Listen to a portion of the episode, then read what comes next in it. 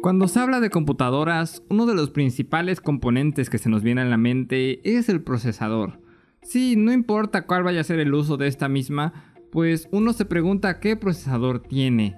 No es como tal una pregunta muy común que te digan qué marca de disco duro es, te preguntan cuánta capacidad tiene.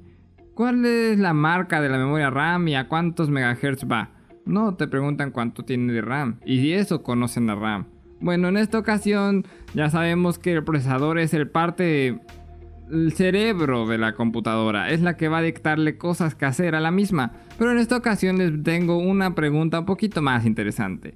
¿Alguna vez habían preguntado por qué si el procesador del celular es más pequeño e igual de poderoso que de una computadora, las computadoras siguen siendo enormes?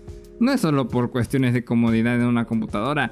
En esta ocasión también vamos a hablar sobre por qué no puedes instalar Windows en un celular. Estas son algunas incógnitas que el día de hoy vamos a responder. Esto es Doctor Gadget. Los procesadores de Intel y AMD son conocidos como procesadores x86, ya que en informática este es el nombre genérico que se le da a la familia de procesadores que vienen basados de Intel 8086. La arquitectura es llamada x86 ya que los primeros procesadores de esta familia fueron identificados solamente por los números del final, 86. En otras palabras podemos decir que el término x86 se refiere a una familia de la arquitectura de este conjunto de instrucciones.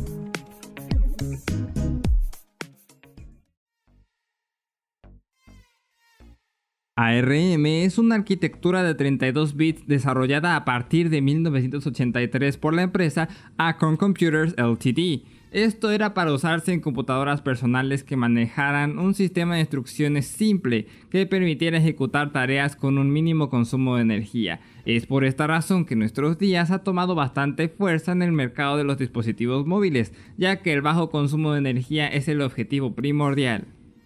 Los procesadores x86 son desarrollados a partir de la arquitectura CISC, Complex Instruction Set Computers. Este sistema es utilizado para estructuras más complejas, o sea que requieren de más trabajo en sus funciones y que tengan más elementos en su composición por lo que son ideales para una computadora.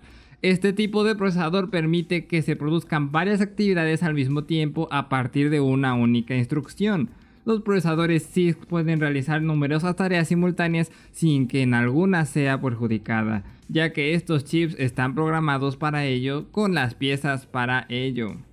Como ya lo habíamos comentado, los procesadores ARM son más simples, así que ellos utilizan una arquitectura RISC, Reduced Instruction Set Computer. Así que, aunque los procesadores ARM tienen algunos elementos de x86, hay una diferencia enorme entre cómo ejecutan sus tareas. Mientras que el procesador CISC demanda solo un comando, los procesadores RISC demandan varios comandos para que alguna actividad pueda ser realizada. Sin embargo, como las instrucciones son más simples, el proceso se hace más rápido. Derivado de la arquitectura x86, AMD desarrolló x86-64, un conjunto muy grande de instrucciones que permitió mayor espacio de direcciones, lo que le permite leer una mayor cantidad de memoria RAM entre otras implementaciones. Esto se consiguió pues en primer lugar con la creación de una arquitectura mucho más simple que los procesadores x86, ya que los x86 tienen varias etapas de procesamiento, o sea, Mientras una parte carga una instrucción en la memoria, otra procesa los datos que esta instrucción va a recibir, otra asigna la memoria caché para recibir la salida y otra prevé las otras instrucciones para ser completada y así más instrucciones. Hasta juntar todo eso se da el resultado. Los x86 también tienen un programa interno de implementador de las instrucciones, lo que permite que las mismas puedan ser mejoradas por el fabricante, todo esto hace que el X86 sea muy rápido y eficiente, sin embargo hace que gaste más espacio físico y que consuma más energía. Los procesadores ARM no tienen este microcode, tienen menos etapas de procesamiento, en general unas 3 a 8, entre otras simplificaciones. Pero para compensar la pérdida de rendimiento generada por esta simplificación hay algunas soluciones. Por ejemplo, el conjunto de instrucciones que es capaz de procesar, al hacerlo con más datos por instrucción. Por estas razones, los programas para computadora no se pueden ejecutar en ARM porque las instrucciones de las máquinas son diferentes.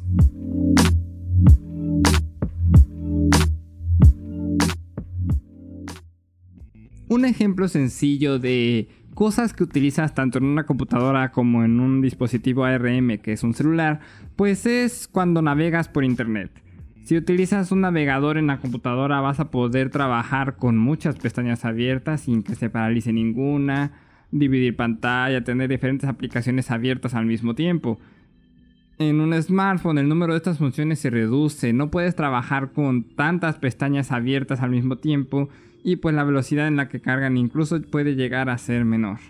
Ahora, la diferencia entre el consumo de energía eléctrica pues es bastante significativo, ya que los núcleos ARM sobresalen en sus diseños de baja potencia, con muchos de sus núcleos que no requieren de disipadores térmicos. Su consumo de energía es típico al menos inferior a los 5 watts, con muchos paquetes que incluyen su GPU, periféricos y memoria. Esta pequeña disipación de potencia solo es posible gracias a la menor cantidad de transistores utilizados y a las velocidades relativamente más bajas. Pero de nuevo, esto repercute en el rendimiento del sistema y por lo tanto las operaciones más complejas tardarán más tiempo.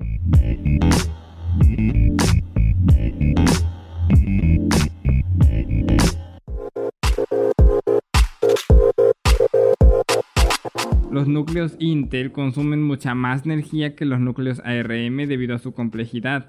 Un Intel i7 de gama alta puede llegar a consumir hasta 130 watts de potencia, mientras que los procesadores Intel para equipos portátiles como el Atom o el Celeron consumen unos 5 watts. Los procesadores de menor consumo de energía son diseñados para uso de portátiles de bajo coste, no integran gráficos en el procesador, mientras que las versiones móviles sí lo hacen. Sin embargo, aquellos que integran gráficos tienen velocidades de reloj significativamente más bajas, entre unos 300 MHz a 600 MHz, lo cual resulta en un menor rendimiento.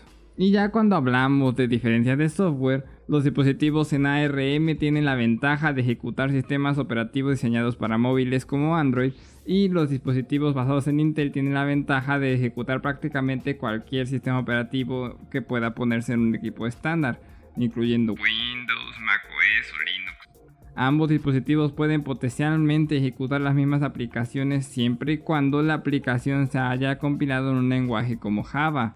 Sin embargo, los sistemas basados en ARM están actualmente limitados en lo que a sistemas operativos pueden ser instalados, debido a que la mayoría de los sistemas están escritos para las computadoras en x86.